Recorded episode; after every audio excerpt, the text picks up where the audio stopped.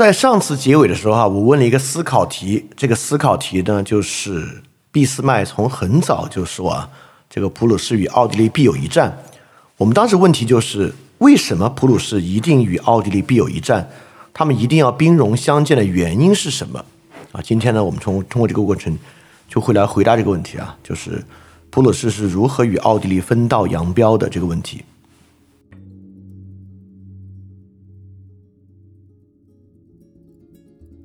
好，我们回到最后宪政危机的时刻啊。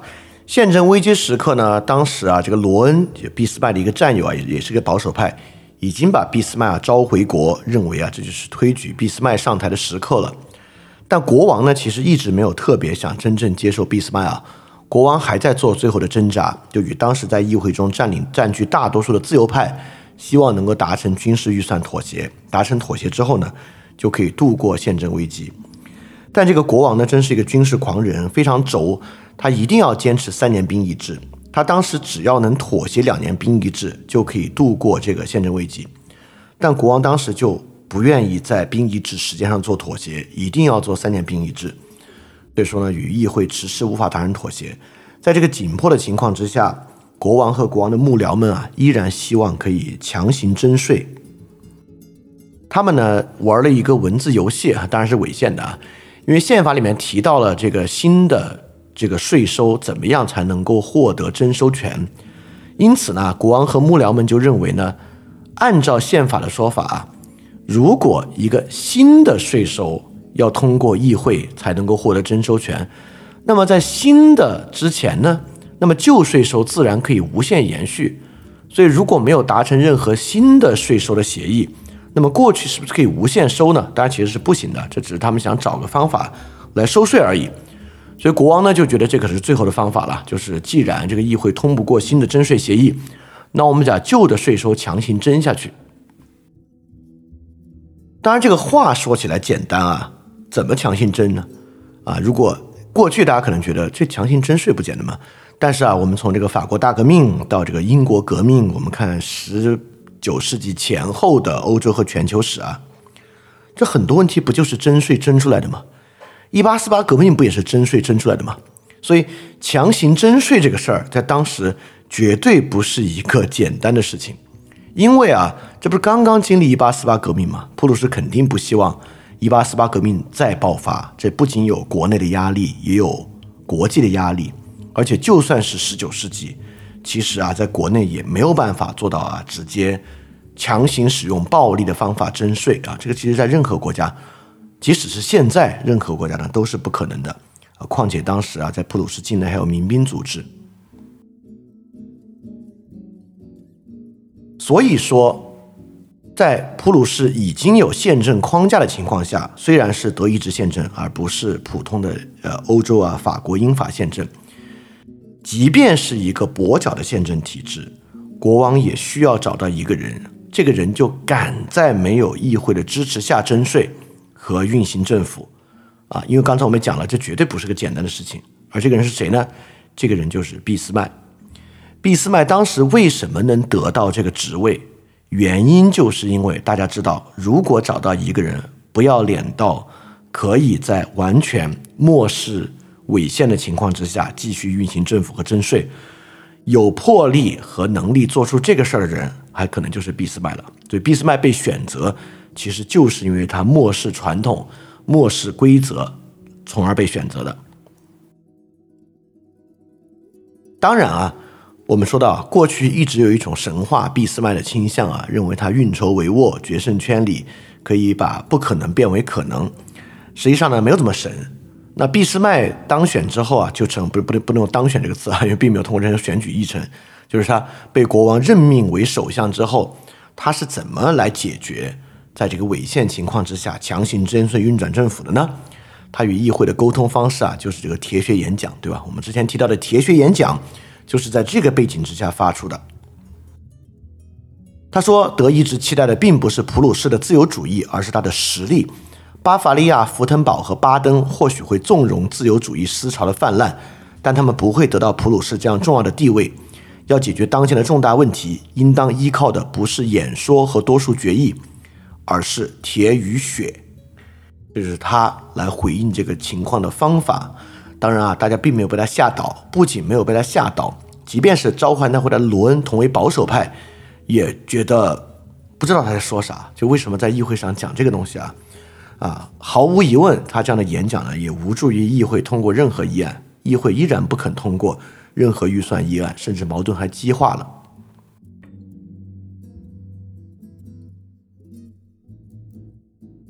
所以，俾斯麦刚刚接任首相啊，他的执政，他的所有努力其实是失败的啊，因为啊，就在有议会的情况之下，你怎么办嘛，对吧？你就可以解散议会重选，对吧？所以当时俾斯麦就选择了解散议会重选的方式。那重选怎么能保证与自己有利的能够选上呢？有各种方法，要么就强制操纵选举，你就完全让你能选上。这其实呢很难操作啊，对，虽然在很多地方是可能的，但在当时的普鲁士是很难这样操作的，所以说呢，他们采用另外一个方法，就是影响舆论，影响舆论是可以的。他们当时派很多警察查封了自由派的报纸，让新闻界在选举过程之中呢保持绝对的沉默。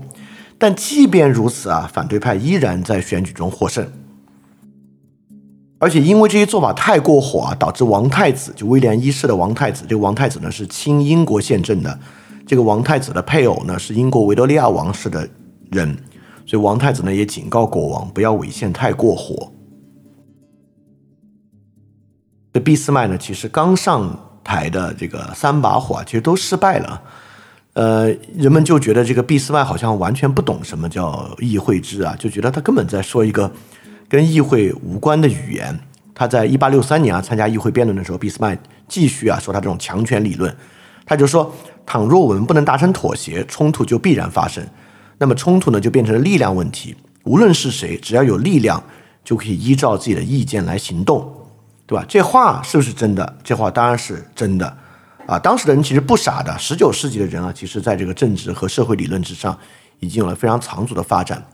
马上就有人指出这个话的问题啊，并不是这个话靠暴力无法解决，而是说这句话不可能长期支持普鲁士王朝的。也就是说，如果俾斯麦真的足够铁血啊，铁血到可以出动，比如军队啊，屠杀议会啊，怎么怎么可可不可行呢？可不可能呢？绝对可能。但是，就算可能，就这样新的方法可以延续几年呢？可以多长时间稳固这个国家呢？对吧？这都是很大的问题啊。就我们在二十世纪看过无数次了，南美洲的军政府上台，亚洲的军政府上台，包括现在缅甸的军政府，之前泰国的军政府，那么。你通过政变方式啊，强行上来可不可以？可以，但是这个东西能维持多久啊？对吧？这是很，这是非常现实的问题啊。对，俾斯麦这个方法是不可能长期支撑普鲁士王朝的。好，那么呢，我们也把这个问题问的深一点啊。那我们就在问这个问题，或者我们在审视德意志进程中呢，也在审视这样的一个问题，也就是说，这个拖字诀可不可能？什么叫拖字诀呢？就是俾斯麦采用各种方法拖到，其实他就是用这个方法，强行用这个方法延续，不管用暴力或非暴力的方法，但是呢，使得情势转换，拖到人们支持他的主张为止，创造一个议会选举啊，能够选到俾斯麦支持的党派上台的时间为止。这个呢是所有这种强权统治的结果，对吧？没有任何强权统治是可以持续维持哈，一直永远用这个军事的方法统治下去的。南美、亚洲没有一个没有任何一个地方可以。但是呢，大家都在想一个 OK，现在接接受不了，对吧？我们拖拖到一个可以接受的情况。而且我要说啊，在俾斯麦的中期，他是做到了。我们今天就会看到啊，尤其是在这个普法战争结束之后，哎。第一次，这个自由派在议会选举中失利，新的派别得到了胜利，导致自由派不得不转向啊。中间俾斯麦是做到了，但是很快又失去了这样的优势啊。但这个我们再去细看了。所以说我我在这里想说的是什么呢？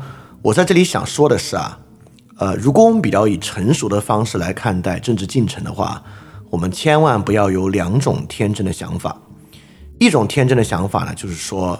啊，只要有这个 democratic election，就是问题就没有了啊，就能够集合成共识，这不可能啊。另外一种想法同样天真，也非常天真。就只要有强力和暴力，那什么做也解决不了。只要用强力和暴力，持续强力暴力，不就能解决任何问题吗？当然不可能啊，对吧？这不可能。就这两种都是天真的想法。所以，如果我们真的要去审慎的了解啊，就实际发生了什么，我们就要看这两种方法都必须向中间偏向。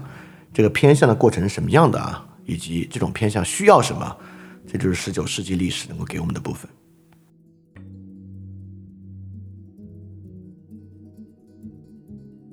就在国内宪政危机无法解决的时候啊，这个俾斯麦最关心的奥地利问题又出现了新的动向。奥地利呢启动了德意志联邦改革的进程。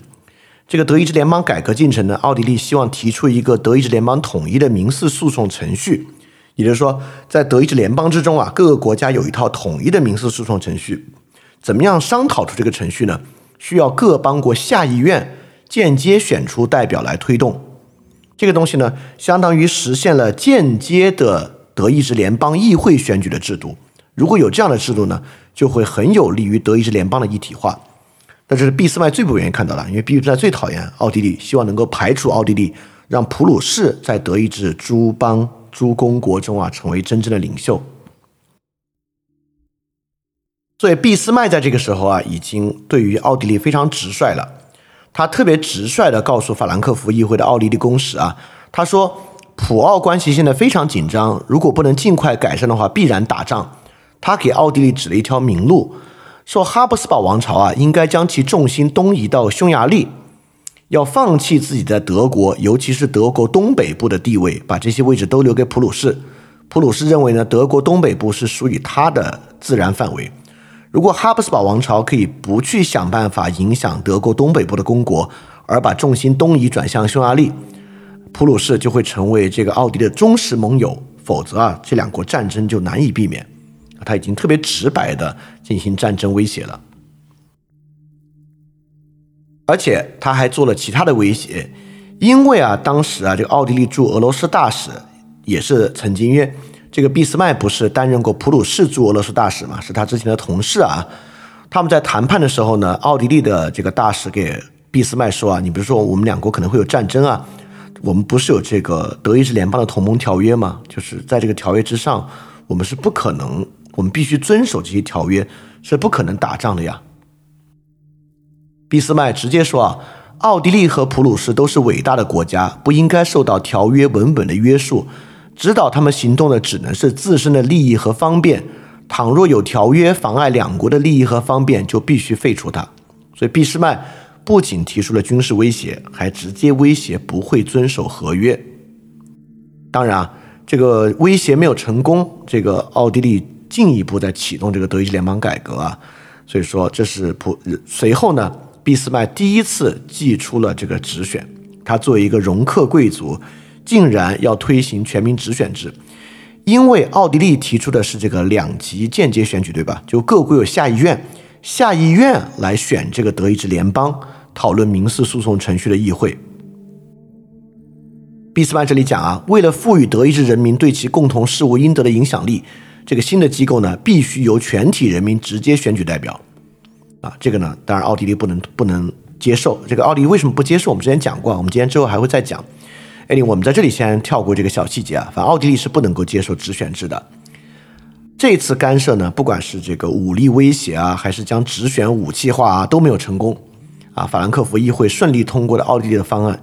这个方案呢，促使德意志联邦一体化程度加剧。所以俾斯麦呢，再次在刚上任的时候吃到了大跟头。所以刚刚上台的时候啊，不管是解决国内的宪政危机，还是解决与奥地利关系的问题啊，俾斯麦其实都没有那么顺利。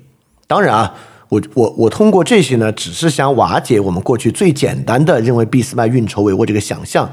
这个呢，并没有在任何程度上去减损俾斯麦本人在政治上的成功。呃，甚至呢，我觉得一个伟大的政治家，其实最重要的就是如何去接受这些不顺利啊。坚韧可能是最重要的品质，在这个品质上呢。我们必须说其他人跟与俾斯麦有很大的距离和差距。好这么多事儿没做成的情况之下俾斯麦终于做成了一个事儿沿着他自己想要的方向往前前进了一小步。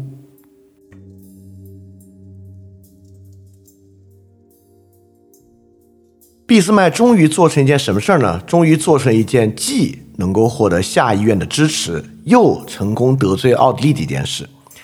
因为普鲁士本来领导的北德意志关税同盟嘛，这个是在德意志联邦之前就存在的一个地区性的呃关税和经贸组织啊，这个甚至可以上溯到汉萨同盟的时期。这个关税同盟呢是不包括奥地利的，奥地利一直想谈判加入，但是普鲁士一直不让奥地利加入，因为普鲁士想自己领导德意志诸国的秩序。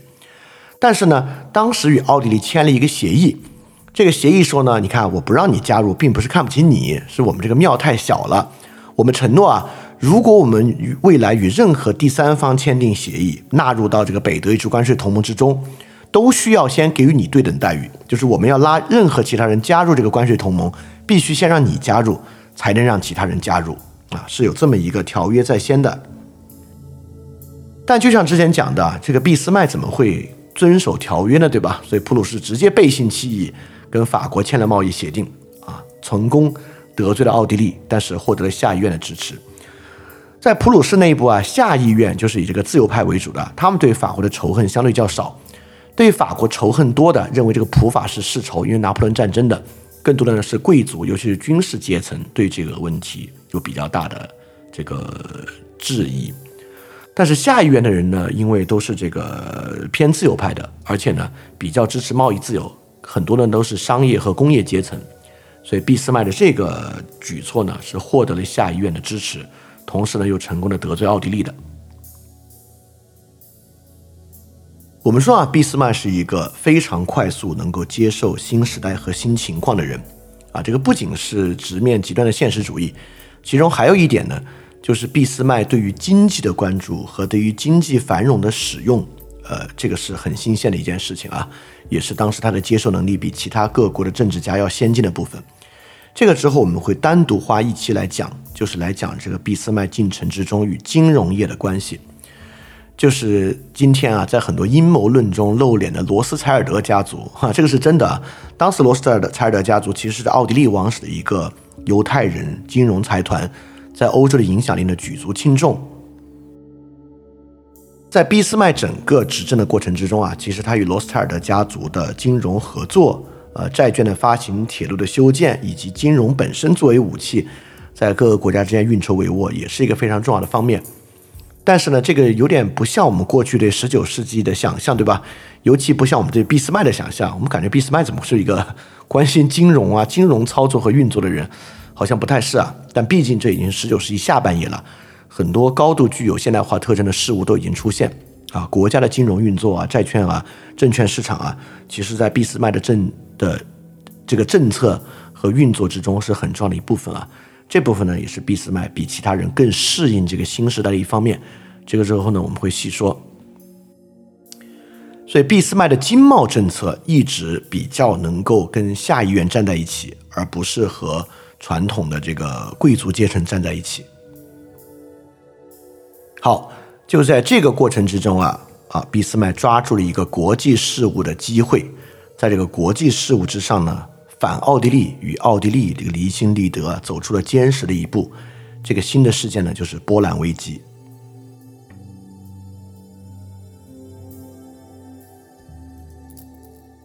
这个波兰危机呢，发生于之前，普奥俄三国瓜分了波兰啊。瓜分波兰这件事情呢，当然是在欧洲呃所有国家里面啊，都是骇人听闻的一个事件。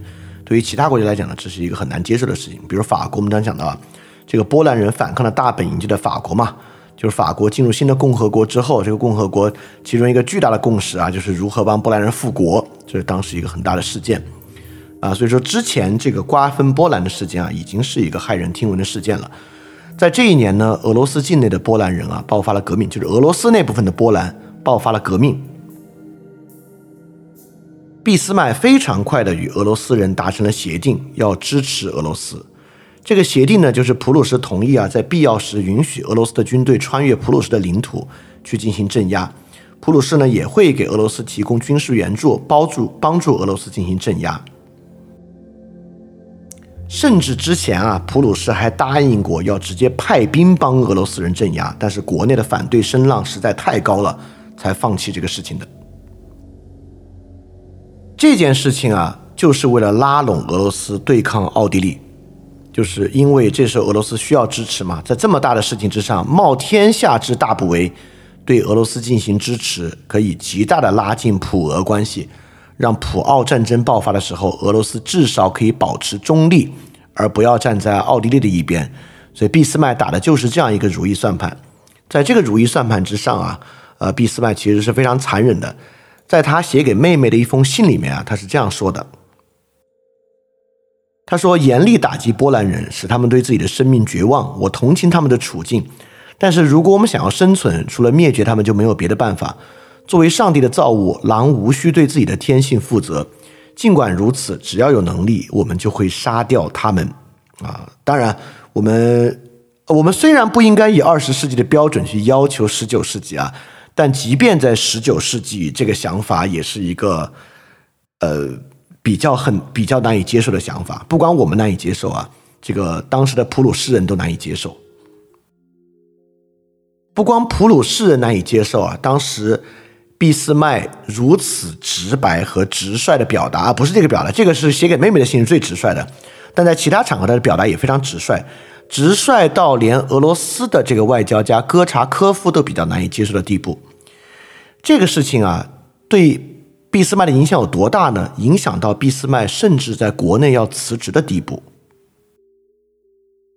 就是这个东西几乎让他在普鲁士国内的职位不保，就是国内的任何派别都接受不了俾斯麦竟然在这个时候会帮助俄罗斯去镇压俄罗斯境内的波兰起义。好，这里我们要去问一些问题了，这个呢对于真实的了解十九世纪非常重要。我们知道啊，在这个梅特涅建立的欧洲协调秩序之中，后来不是有个神圣同盟吗？就是俄普奥。这个神圣同盟不就是在各国镇压各种起义啊、共和主义运动嘛？这经常发生，对吧？这不是第一次了。这个时候，为什么奥地利不帮助俄罗斯呢？这奥地利帮助俄罗斯，不就不会被普鲁士离间吗？所以说，我们就刚好用这个波兰危机啊，来看看当时各国对这些事情的看法和他们自己的在意点是什么。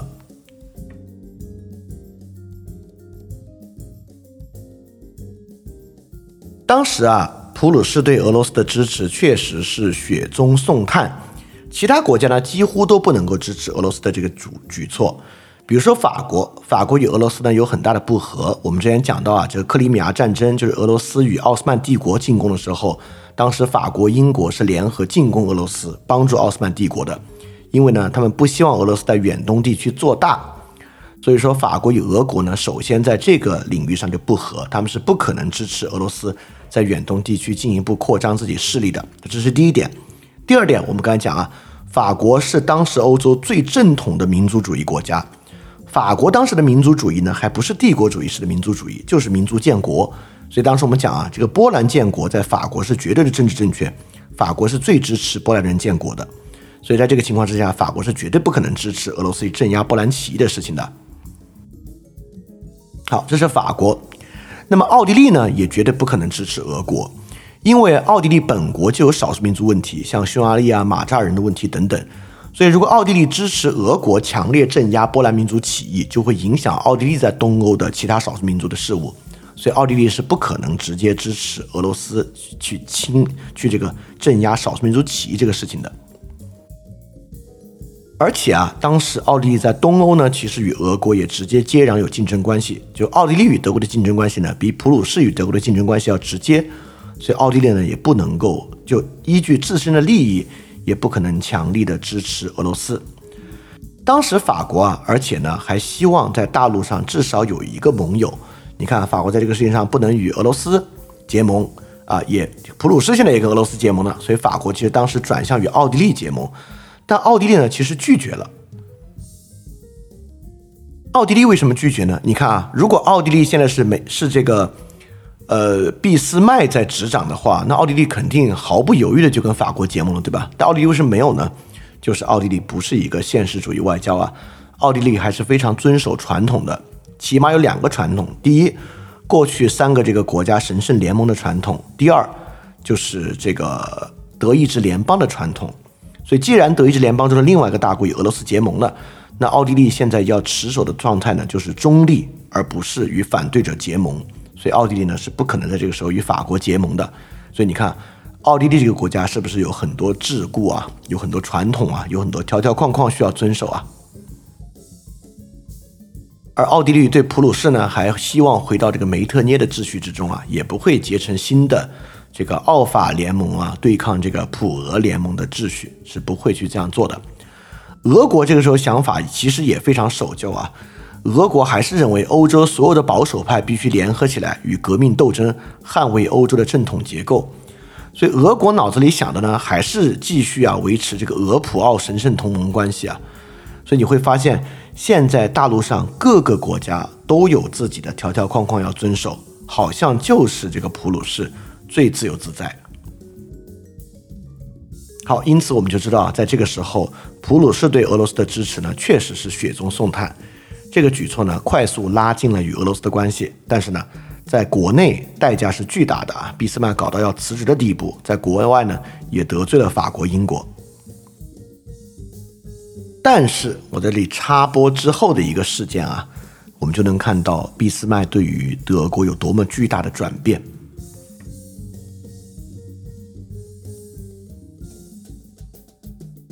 波兰危机或者说波兰的在俄罗斯的起义呢，发生在一八六三年啊，这个呢，俾斯麦帮助俄罗斯镇压波兰起义啊，在国内是引发了巨大的争议和反对的。但二十二年后啊，一八八五年。俾斯麦从普鲁士的领土上驱逐三万波兰居民，还不是驱逐的起义的居民哦，这个驱逐的都是正常的居民，只是碰巧啊，俄罗斯或奥地利主张对他们的管辖权，他们遭到了普鲁士的驱逐，暴力驱逐啊，是非常残酷的。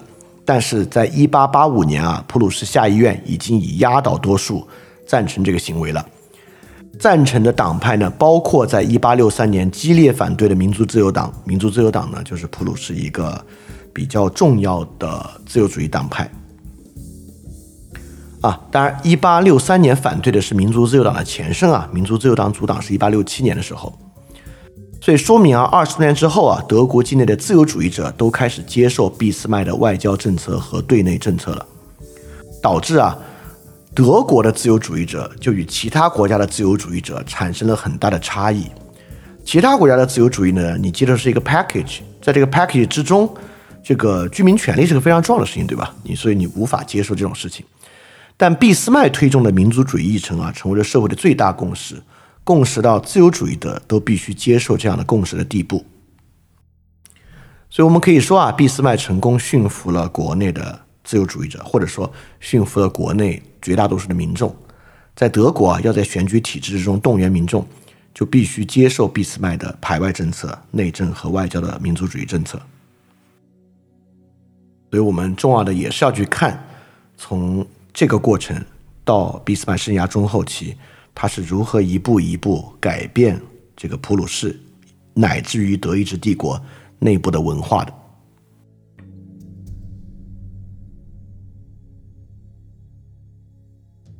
好，就在这个时候呢，奥地利再次尝试啊巩固德意志联邦，改革德意志联邦。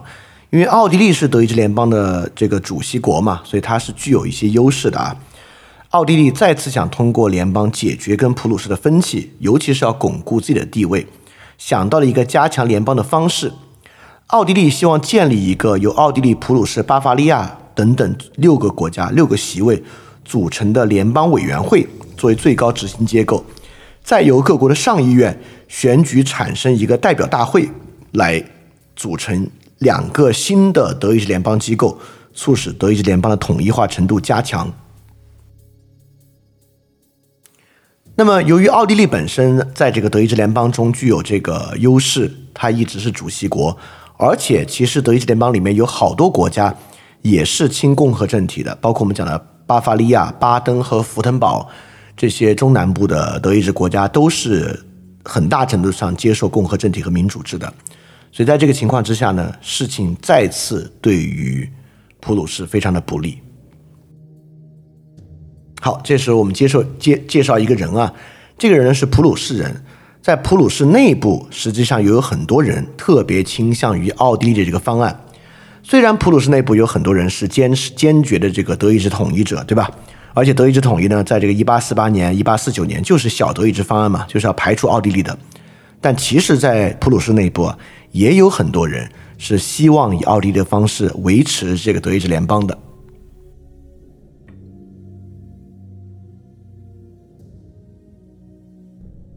其中的典型代表呢，就是康斯坦丁·弗朗茨。哎，这个人你看看面相就知道特别靠谱啊。在我们所看到的十九世纪所有人这些旧照片里面，我觉得这个人的长相呢是一个比较和颜悦色。我也不知道，我不知道，反正我的感觉是蛮靠谱的。很有可能是他的观点啊，改变了我对他这个长相的看法。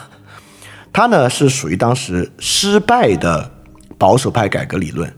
首先呢，他不是最激进的民主派或最激进的共和派，他呢还是属于传统德意志主义的保守派，所以在这个光谱之上，可以说是俾斯麦的一个绝对反面。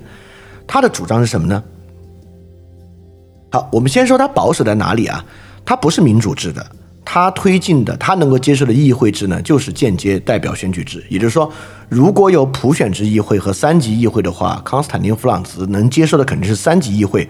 而不是普选制议会，啊，而且呢，你说要建立一个全民普选制的共和国，那弗朗茨不愿意。弗朗茨呢，依然希望保留君主制啊，所以这是他比较保守派的一面。但是在很多问题之上啊，他跟俾斯麦想法完全不同。首先呢，这个人反对进攻性的民族主义啊，强调多元主义，反对紧密的集权制国家，而是恢复，而是建立联邦制，就恢复各个公国的主权。他甚至希望啊，这种联邦制的主权国家扩展到欧洲，建立一个欧洲联盟。他这个欧洲联盟呢，还有两步走。第一步呢，是在德意志联邦的基础之上，建立一个包括瑞士、比利时、荷兰和北欧斯堪的纳维亚半岛国家内部的一个联盟。啊，奥地利和普鲁士呢，从这个联盟的内部啊，作为两个影响力最大的国家，而不是要去吞并其他国家，成为两个大国。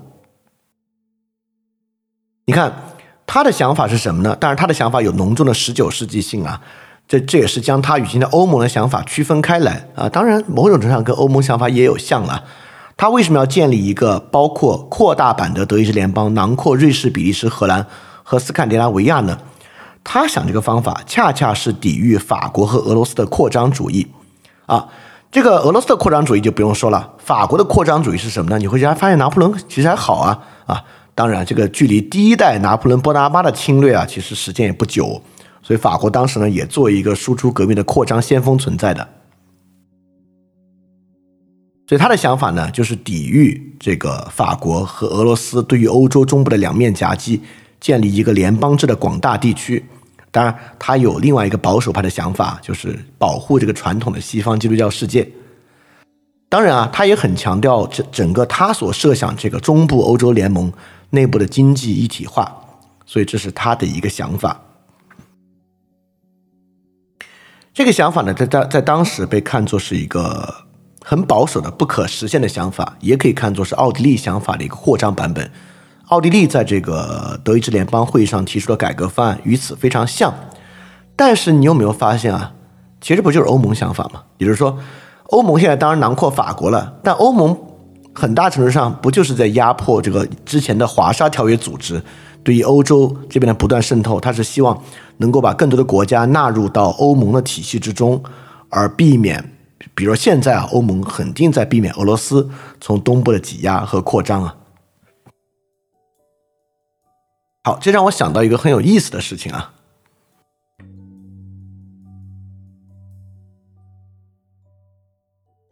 也就是在十九世纪，我们看到两次新的制度建设，呃，一次是成功的，一次是没有成功的。这两次新的制度建设都是以相对弱国奥地利发起的，或者亲奥地利的方案发起的。而在二十世纪，都成为了最可持续的方法，就是梅特涅与弗朗茨的方法。梅特涅当然，你看他非常保守，对吧？他要建立一个亲君主制的、亲传统宗教体制的，压制各国。这个新的民主政体发展的一个邪恶的轴心秩序，但这个秩序建立的条约体系啊，就是巴黎条约体系，却构成了大国和小国保持平衡，在外交上共存的可持续性机制，就是欧洲协调秩序。那弗朗茨的方案，你看也是个保守方案，维持这个基督教世界的传统啊，要维持中部欧洲国家抵御这个法国跟俄罗斯的挤压，他也是要保持这个君主制啊。但是他的方案啊变成欧盟，成为了一个大国和小国可以在内部整合的持续性机制。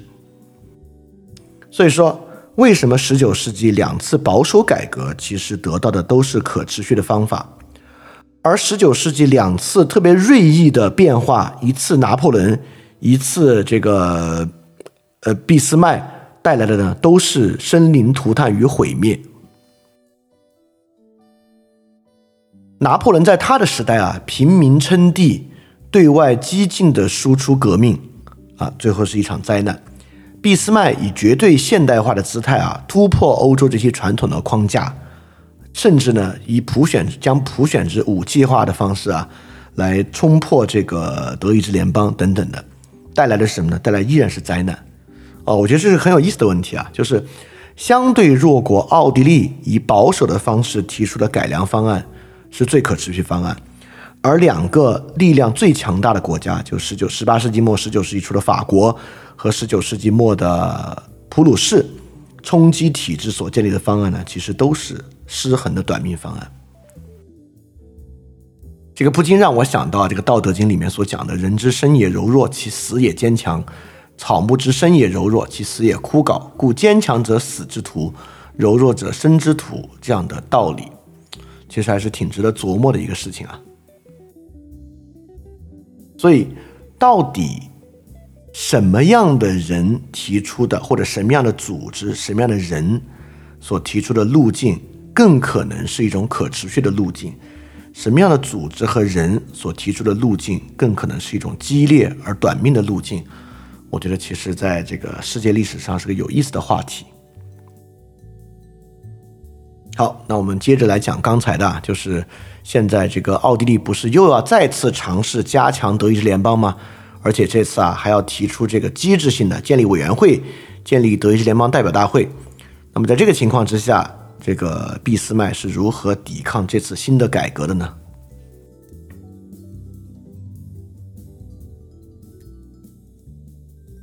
最后，俾斯麦能想到唯一的抵制这次改革的方法，就是坚决不去参加，坚决不能去。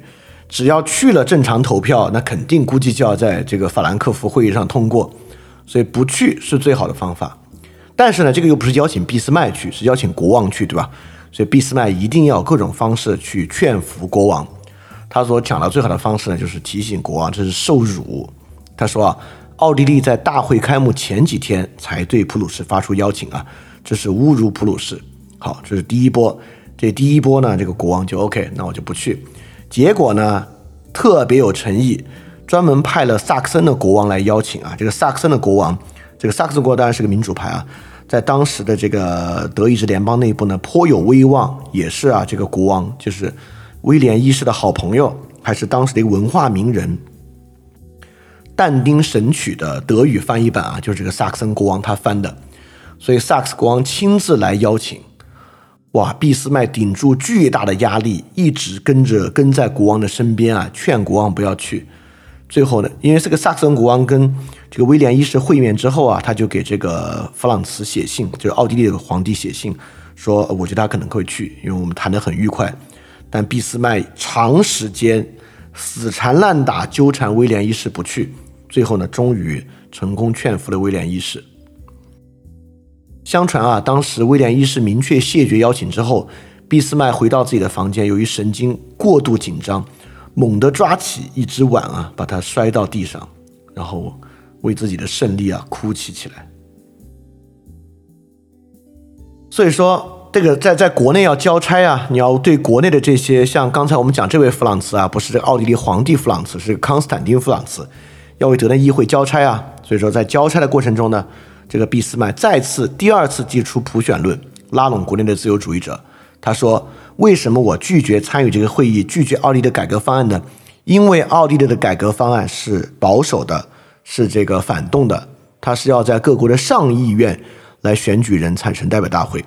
他说，我们普鲁士能接受的，一定是以普选制的方式选出代表大会才可以。”啊，所以说，我觉得俾斯麦很厉害啊，他总是能够用这种时髦流行的思想啊，来达成自己的目的。所以普选论呢，既是他去扼杀奥地利改革的方法，也是拉拢国内自由派来向国内解释为什么我们普鲁士不去参加的方式。当然啊，这次啊没有普鲁士，德意志联邦其实不敢贸然通过改革的。如果德意志联邦在普鲁士不参加情况之下通过太大的改革，是不太可能的。或者说，奥地利缺乏这个魄力来完成这么大的改革，他就不像俾斯麦没有这么大的魄力，所以这次改革呢失败了。好，这个时候呢，拿破仑啊一直以这个欧洲的协调者自居，他呢要出来居间协调，想召开一个欧洲会议来调节德意志联邦内部和其他国家紧这个紧张的关系。结果就在此时发生了一个事情啊，所以我们必须说啊，俾斯麦其实运气真的挺好的。当然啊，一方面你可以说赶上这个波兰起义啊，包括这次赫尔斯泰因的事件啊，是俾斯麦运气好。当然，你你也可以想，这种事情可能可能在欧洲每年都会发生好几次吧，类似的事件啊，所以可能也是这个俾斯麦特别能够抓住机会。就在拿破仑啊要来调解的时候，发生了一件大事。而这件事呢，成为这个俾斯麦打的三场重要战争中的第一仗，就是与丹麦的战争。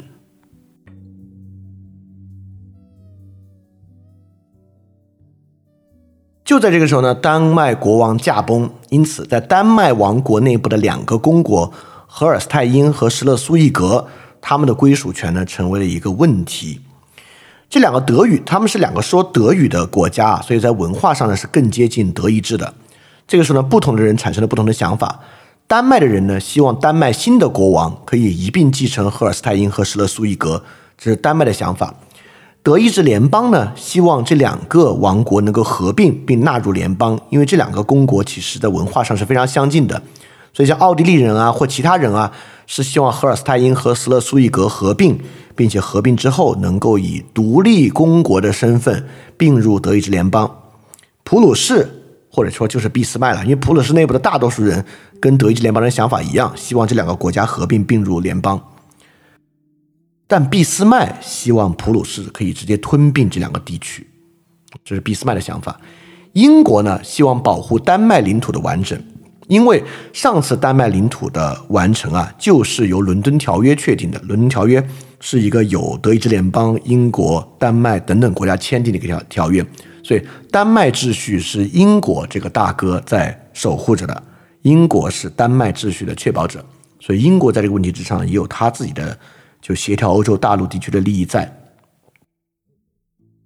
在这个时候呢，这个俾斯麦就赤裸裸的教唆啊，这个威廉一世说：“我提醒你啊，每位直系前任，包括你的哥哥在内，就是威廉四世，都为国家赢得过一块领土。”他就鼓励威廉一世也这样做，为普鲁士要赢得一块领土。而且我们也知道，威廉一世是个军事狂人嘛，所以说他也是知道怎么挠到人的痒处啊。用这个方式教唆威廉一世，肯定是能够促使威廉一世产生这样的非常狂热的梦想的。但是呢，还是要说啊，在这个时候呢，宪政危机没有解决，想打仗没有那么容易，因为根本没有钱，对吧？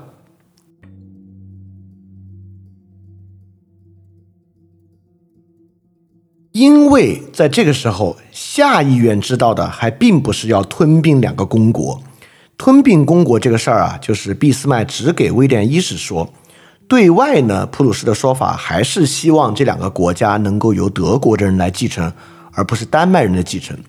对下议院来讲呢，就是普鲁士要为了其他德意志邦国打一仗，所以普鲁士认为这不是一个可以认可的政府的策略。因为呢，他可能也不符合其他德意志邦国的意愿，就是我们现在要不要为了一个其他继承国家打一仗？而且普鲁士的其他议员认为呢，这个战争就算打赢了，最后呢，因为伦敦条约的存在啊，普鲁士还是会将这两个公国交还给丹麦的。但是呢，当时的人真的不傻，当时人已经认为了，就是下议院在投票拒绝之后，很多议员就会认为啊，政府可能会提出吞并，就是。就是相当的民主主义政策，而不是要打下来交给其他德国人统治啊，而是要吞并两国的方式来进行筹款。他们认为是不是要这样做？但是呢，他们可能小看了俾斯麦啊，所以说就是俾斯麦的极限战略空间是不可能直接挑明要吞并的。所以在这个时候呢，俾斯麦的操作就不是在国内，不是在国内挑起这种我们要吞并两地了，而是在国际上进行了运作。这个运作呢，包括非常匪夷所思的，俾斯麦开始暗示啊，让英国人来干涉，以封锁德国的海运港口，以便增加这个民族主义调动的紧张程度。他本身呢想赌英国没有，因为英国在当时根本没有陆军常备军，在十九世纪英国依然没有陆军常备军。认为英国不可能开陆军来参战，最多让海军来参战。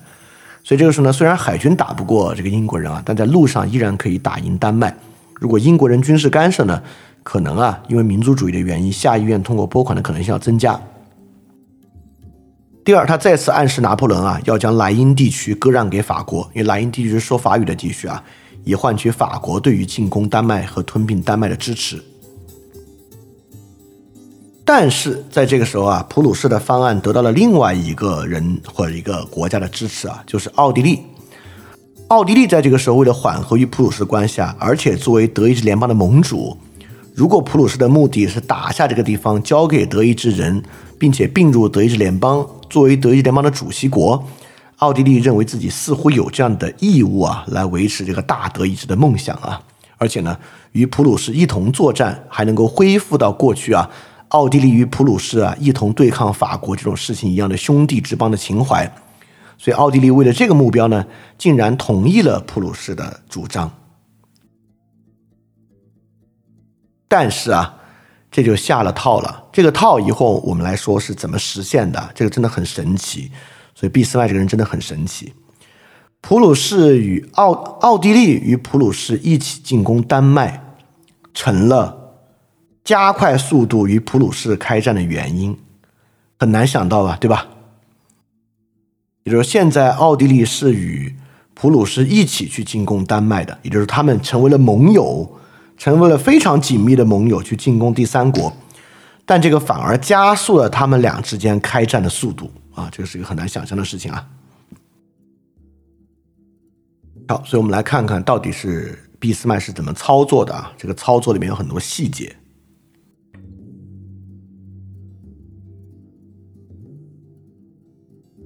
好，大家先看这个图啊，这个图上红色的部分呢是荷尔斯泰因与施勒苏伊格，就是普鲁士与丹麦接壤的部分。下面的部分呢才是奥地利，所以说奥地利其实与赫尔斯泰因和这个施勒苏伊格根本就不接壤。如果奥地利要管这两个地区，是很远的。这两个地区呢，很明显普鲁士具有很大的优势，所以俾斯麦在这里啊有很多关键的抉择，导致实现吞并，就是以普鲁士的方式吞并。而不是呢，成为独立国家并入联邦。这里面呢有很多细节的操作啊。第一，这个普奥联军进攻丹麦啊，丹麦迅速失败，迅速失败呢，寻求和谈。但是呢，俾斯麦坚决不和谈，就是一定要完成占领之后再谈。因为如果在完成占领之间和谈啊，这个一到外交场上就比较难说了。比如普鲁士，呃，比如丹麦给你割让点别的东西啊。或者英国跟法国的介入啊，促使你在别的方式完成权衡啊，你就无法吞并这两个地方了。所以必须先保证占领，再往后谈。所以俾斯麦拒绝和谈啊，首先保证了对两个区域的完成占领，再开始谈。随后，奥地利呢就提出了原本的方案，就是这个德国的一个选帝侯奥古斯滕贝格，由他来继承两地的领土。但是俾斯麦呢与奥古斯滕贝格谈。提出了非常苛刻的要求啊，促使奥古斯滕贝格无法在短期内啊达成这个占领。所以说呢，也就是说，你看啊，这里俾斯麦并没有拒绝奥古斯滕贝格来成为赫尔斯泰因和施勒苏伊格的国王，只是说，由于我的条件你达不到，我们还要来继续谈，你才能成为，你才成为这里的国王。好，在这个时候呢，由于这个国王的问题悬而未决啊。奥地利呢就提出了一个主张，说好，反正现在打也打完了，也实际占领了，那这两个地方呢就先由普鲁士来管理啊，其实现在还没有吞并啊，只是普鲁士来管理，也就是说，你看，相当于我奥地利，我帮你打下一个地方，可以让你来管，来交换在南部地区与意大利作战的一些条件，但这个事儿呢，普鲁士拒绝了，啊，普鲁士说，哦，我我我我我现在没有帮没有办法帮你去管南边的事情啊。所以说我拒绝我单独来管这个事情，这个东西呢，还是我们两个来一起管。所以最后，赫尔斯泰因和施勒苏伊格啊，是普鲁士与奥地利共管的，就是这个共管啊，成为了普奥开战的原因。所以你看，俾斯麦成功实现了三个东西：第一，坚持完成占领；第二，坚持战后不能由奥古斯滕贝格来继承；第三，坚持保持他和奥地利共同管理的关系。而且啊。在这里，俾斯麦立马展现他的金融攻势。他通过他的一个当时他的一个白手套啊，就布莱希罗德也是一个犹太人啊。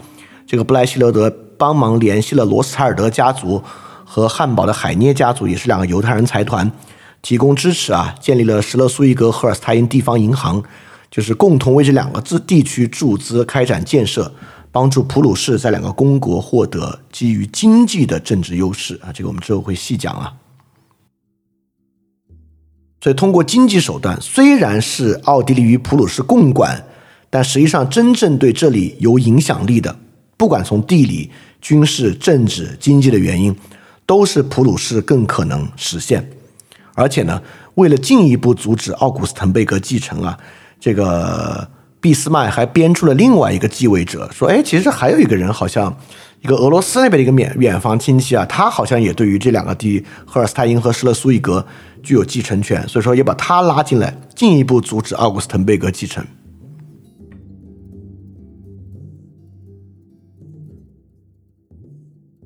好，这个时候啊，终于啊，他的野心展露出来了。不管是他自己，还是当时萨克森的大臣啊，这个萨克森大臣非常有名，之后也成为奥地利的大臣，终于看出了俾斯麦的野心，而且呢，他的认识很深。这个萨克森大臣说一个事儿，他说。我担心啊，讲良心和道德原则的普鲁士国王比不择手段的更危险。不管国王怎么样，普鲁士的政策都同样危险。区别只有一个：每个人都会警惕不择手段的国王。讲良心和道德原则的国王的人格得到人们信任，他的行动却未必同样合理。这里呢，他指的是威廉一世，因为威廉一世呢，他是一个非常讲究良心和道德的人，所以说呢，而且他是个军人嘛，很有原则。声望还不错，但这里说不管国王怎么样，普鲁士的政策都同样危险，指的就是俾斯麦。所以这个萨克森的大臣啊，已经看出俾斯麦的政策是非常危险的，而且俾斯麦的政策藏在威廉一世的背后，可能会对于当时这些相信传统的德意志人构成更大的威胁。就是俾斯麦这么一个新物种啊，藏在威廉一世这个老物种的背后是更危险的。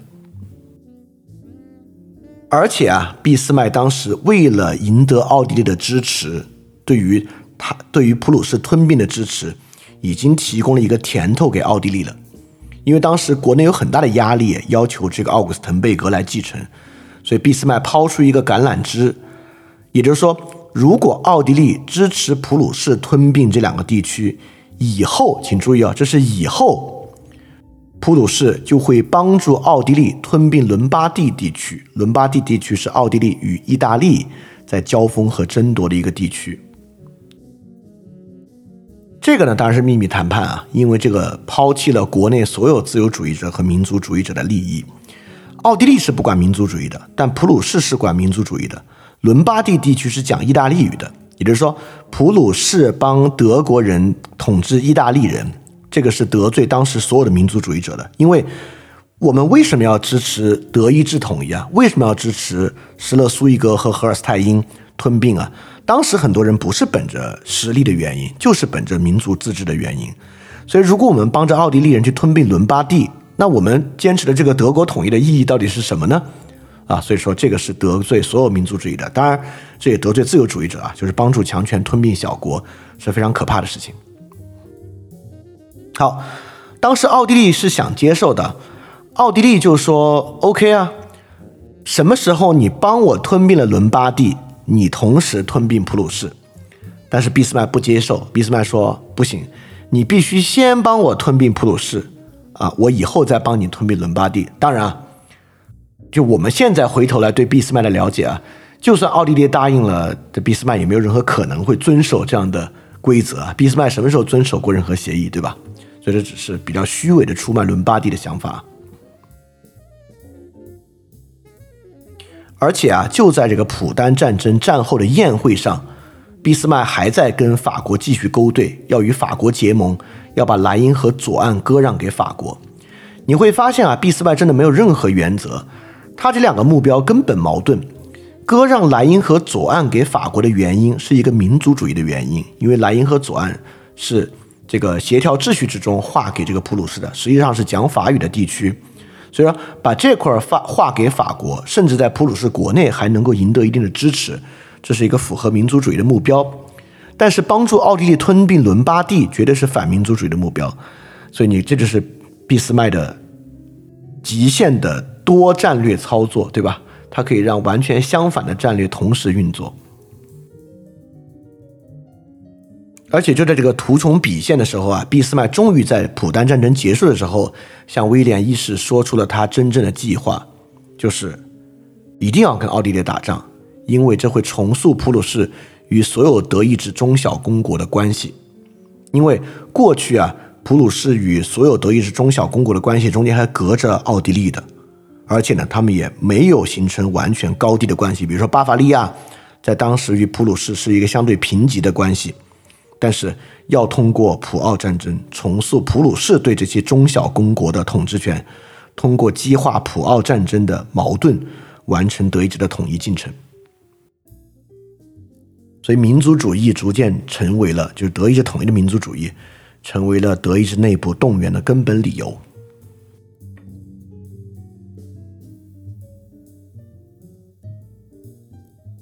好，我帮大家梳理一下，就是当时在外交态势之上，这些旧物种和俾斯麦的普鲁士这个新物种它们的差异。我们看这些旧物种啊，到底受到什么东西的限制？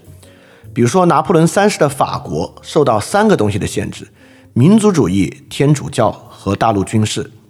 拿破仑呢是这个整个欧洲民族主义的明灯，所以像波兰。等等啊，其他民族主义建国，包括意大利统一，拿破仑都要支持，因为法国是民族主义明灯，所以反民族主义的政策，拿破仑就接受不了。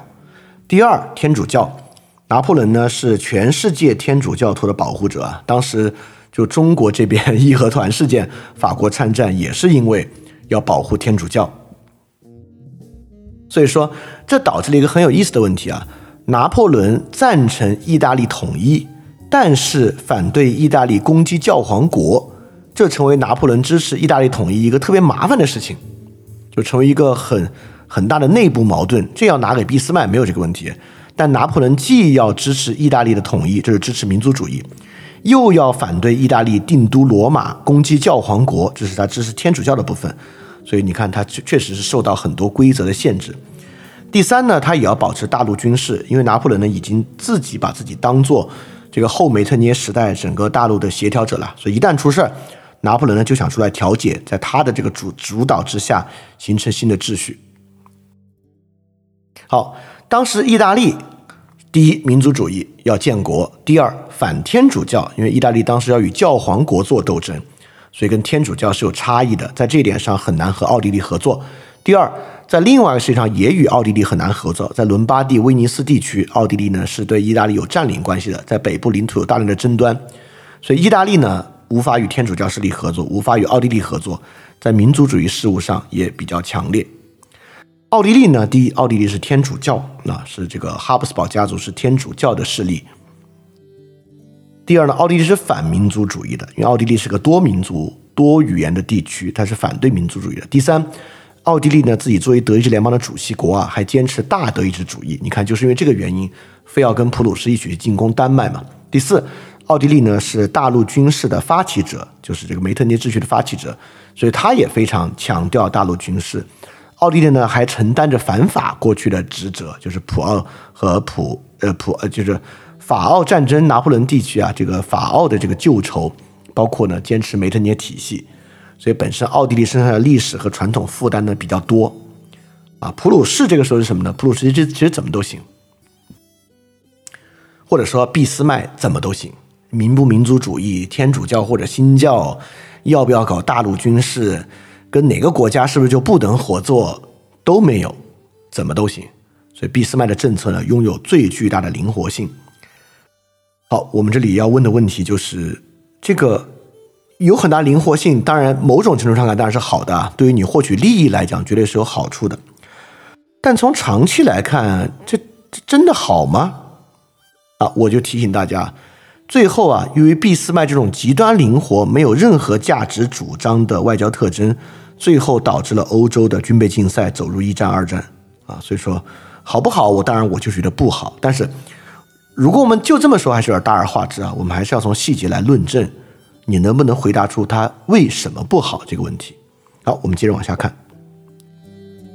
非常感谢你收听这期节目啊，也希望你可以在新的一年继续支持我的创作。